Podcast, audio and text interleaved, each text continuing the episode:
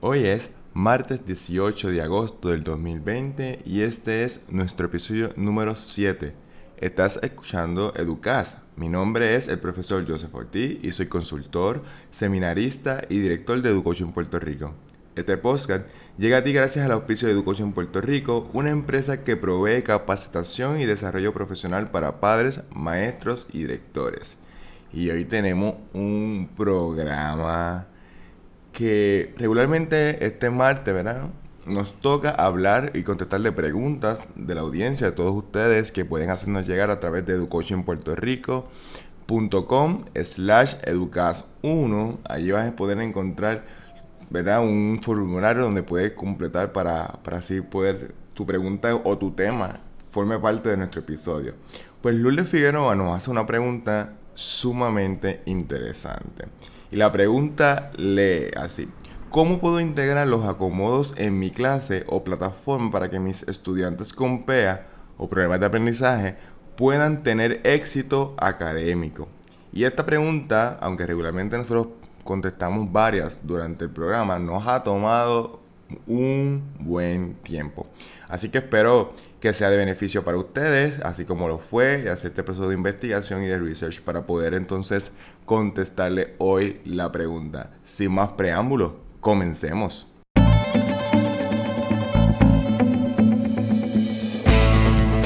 Bienvenidos a Educas con el profesor Joseph Ortiz, un podcast en donde hablamos de temas de educación para padres, maestros y directores.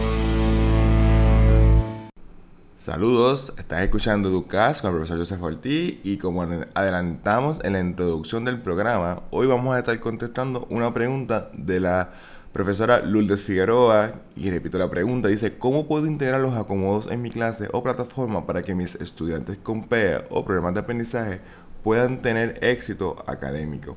Miren, y realmente haciendo todo este proceso de investigación, pues me encontré con un una presentación y, y un artículo redactado por la doctora Yesenia Hernández de la Universidad de Carolina. Y voy a estar dando, según lo que ella dio y unos otros consejos que estuve mirando durante la semana para poder contestar la pregunta, varios consejitos importantes. Primero, quiero, antes de entrar a los consejos de acomodo razonable, me gustaría poder hablar, ¿verdad? ¿Qué es un acomodo razonable? Un acomodo razonable para aquellos maestros que no están familiarizados con el tema, no es otra cosa que unas recomendaciones, ¿verdad? Que dan los expertos, ya sea en psicología, ya sea eh, terapistas terablas, ya sea terapistas, ocupacionales, ¿verdad? Que son los que evalúan este, este estudiante, le hacen unas recomendaciones y convocan un compu. Un compu es un comité en el cual se evalúan estas recomendaciones, ¿verdad? Y se toma un acuerdo. Y estos acuerdos se convierten en algo vinculante, ¿verdad? En un documento legal vinculante entre la escuela y los derechos del estudiante. Y esto comenzó, ¿verdad? Con el famoso caso en Puerto Rico de Rosalía Vélez. Pues realmente comenzó con todo este proceso de evaluación en el cual eh, es bien importante que nosotros como maestros, una vez nos llega un estudiante con alguna condición o algún problema de aprendizaje, que nosotros podamos ver este, este PI, ¿verdad? este documento donde hay unos acomodos. Se supone que la administración les informe a ustedes los maestros cuáles son los acomodos que tiene el estudiante, ¿verdad? Para que nosotros podamos adaptar nuestra clase para que de esta manera podamos cumplir con los derechos que tiene este estudiante. los acomodos razonables permiten mayor accesibilidad o, o mayor equidad entre un estudiante de corriente regular y este estudiante que tiene algún tipo de dificultad. Y a mí me gusta hablar de dificultad y no de problema, ¿verdad? Porque el problema, ellos no tienen un problema, ellos tienen una dificultad ya sea de aprendizaje, ya tienen una dificultad de, una forma diferente de aprender en el caso de los estudiantes con autismo. Así que es bien importante que también nosotros entendamos que las personas que tienen algún tipo de discapacidad, pues no escogieron tener un tipo de discapacidad. Y nosotros como personas técnicamente normales, que yo no sé lo que es normal, pero pues ahí vamos, tenemos que garantizar que estos estudiantes tienen acceso a una educación de buena calidad y que puedan trabajar en base a su condición o en base a su diagnóstico. Mire, este, la doctora Hernández menciona algunas sugerencias, pero ¿qué, ¿qué sugerencias pueden ser para que sea un acomodo razonable efectivo? Primero, hacer que su curso sea más accesible, que contenga un prontuario, que contenga una guía de cómo nosotros vamos a estar evaluando, cómo vamos a estar guiando a ese estudiante. Esto va a facilitar que el estudiante tenga acceso a la información previa antes de que comience el curso o el año escolar. Número 2. Hacer su curso más accesible y también otorgar el tiempo adicional. Muchos de los estudiantes con problemas de aprendizaje lo que muchos de esos acomodos es tiempo adicional. ¿Por qué? Porque requieren un poco más de tiempo para llegar a las mismas conclusiones que conllevaría un estudiante técnicamente normal. Así que eso es bien importante. Si usted va a una tarea que es de un día para otro, pues a este estudiante va a requerir muy probablemente que nosotros le otorguemos tiempo adicional, porque no va a poder con su carga académica, ¿verdad? Y entregar tareas de un día para otro, a lo mejor en la gran mayoría de las clases. Entonces, es bien importante que nosotros tengamos esa comunicación también con nuestros otros colegas de las otras clases para que miremos cuál es la carga académica que le estamos dando a ese estudiante para que en base a eso podamos otorgar el tiempo necesario para ese estudiante. Número 3.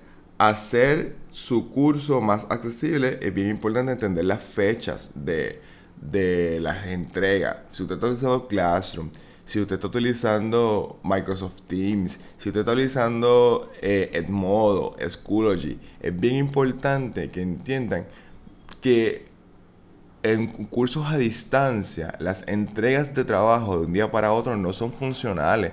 Es recomendable eh, tener por lo menos 48 a 72 horas para que el estudiante pueda hacer un análisis correcto de la tarea. Y si la tarea es muy compleja, al menos una semana para poder hacer los trabajos.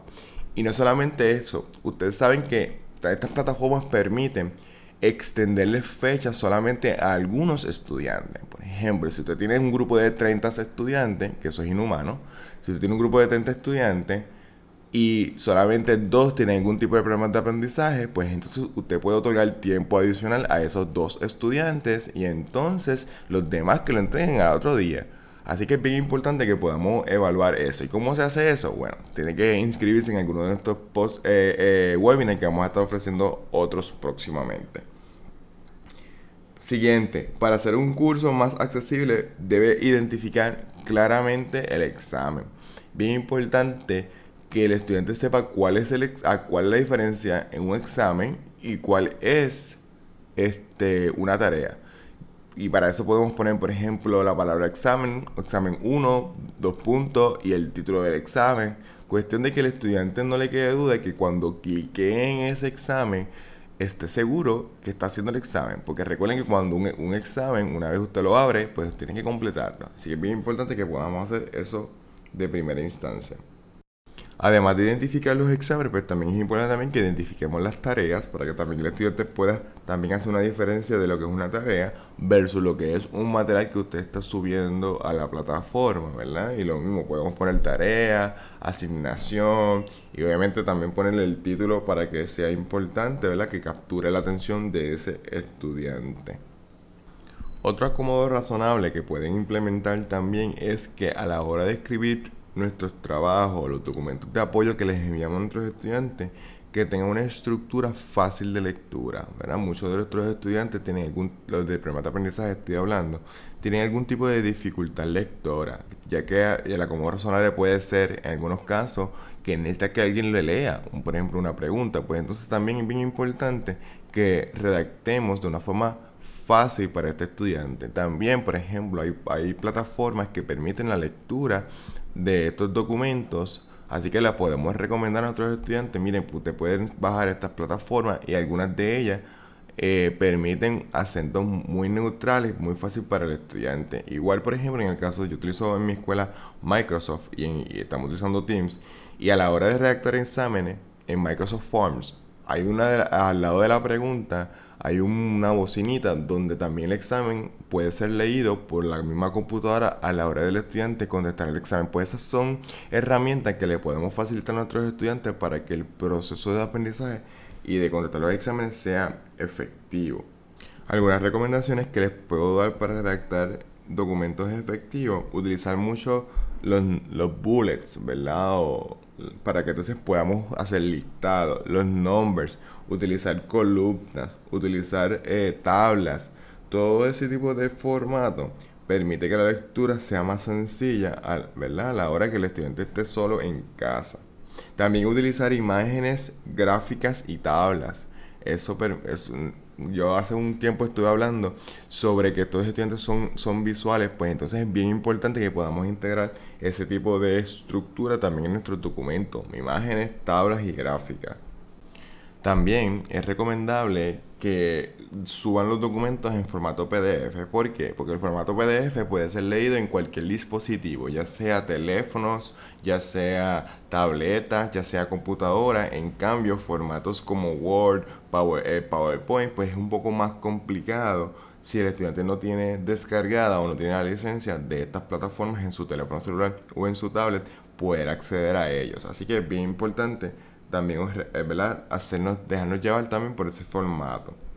Otra herramienta poderosa es que si nosotros vamos a hacer una presentación, pues, y la vamos a subir a la plataforma, pues sería súper bueno que también nosotros en la parte de presentación nosotros podemos insertar audios y pues podemos integrar también allí eh, explicaciones cortas o breves sobre la presentación. Y eso, pues cuando el estudiante esté solo y no esté en la videoconferencia, pues va a poder también recurrir a esa herramienta de explicación inmediatamente en la presentación.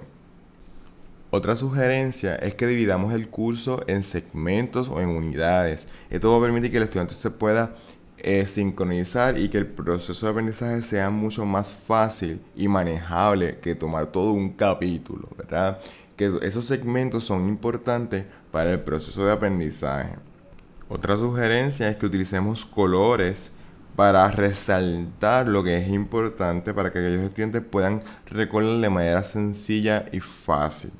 Si usted va a incluir enlaces, bien importante también que haga una descripción de lo que el estudiante va a encontrar en el enlace. Es más efectivo esconder los enlaces como hiperenlace ¿verdad? o hiperlink dentro de las explicaciones. Esto va a permitir que el estudiante sepa a la hora de cliquear en el enlace qué es lo que va a estar encontrando y pueda también tener ya una predisposición para el material que va a estar viendo o escuchando.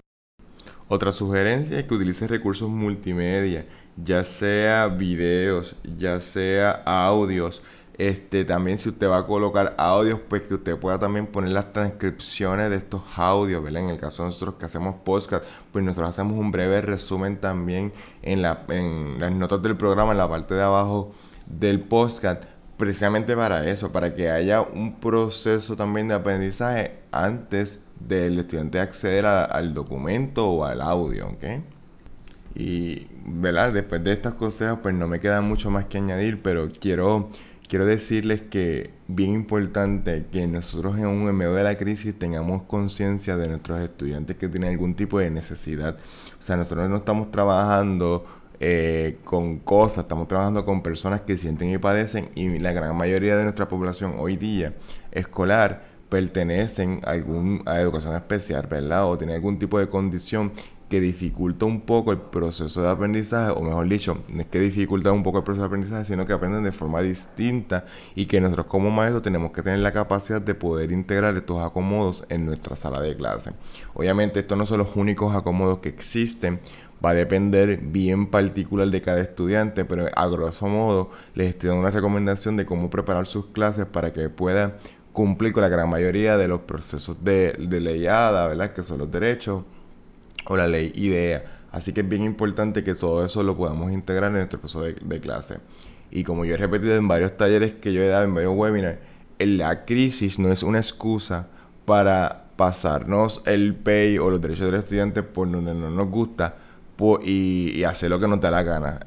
En la crisis nosotros tenemos que seguir los derechos de nuestros estudiantes porque sigue siendo su derecho, su derecho de aprender, su derecho de ser tratado con respeto, con dignidad y todas esas cosas bien importantes que nosotros como maestros lo entendamos. Bueno, hasta aquí llegó el programa de hoy.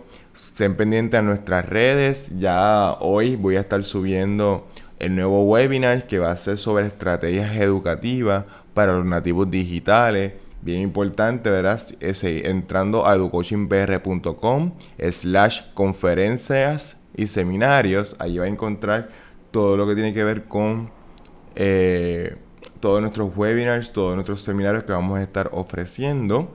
Y seguimos nosotros visitando escuelas, seguimos nosotros visitando colegios, adiestrando a maestros, a padres, a estudiantes. Y pueden, para información, pueden escribirnos a info arroba educoachingpr.com y allí puedes recibir una información completa sobre todo lo que son nuestros costos, la forma en que estamos ofreciendo, lo estamos ofreciendo de forma virtual, porque ¿verdad? ya yo comencé mis clases en nuestra escuela, en Sanas Christian Academy, pues esto dificulta un poco el proceso de trasladarme porque requiero estar en la escuela. En este proceso tan difícil en que nos encontramos. Así que, sin más preámbulos, sin nada más que decir, nos vemos el martes y pronto estén bien pendientes que tenemos unos programazos.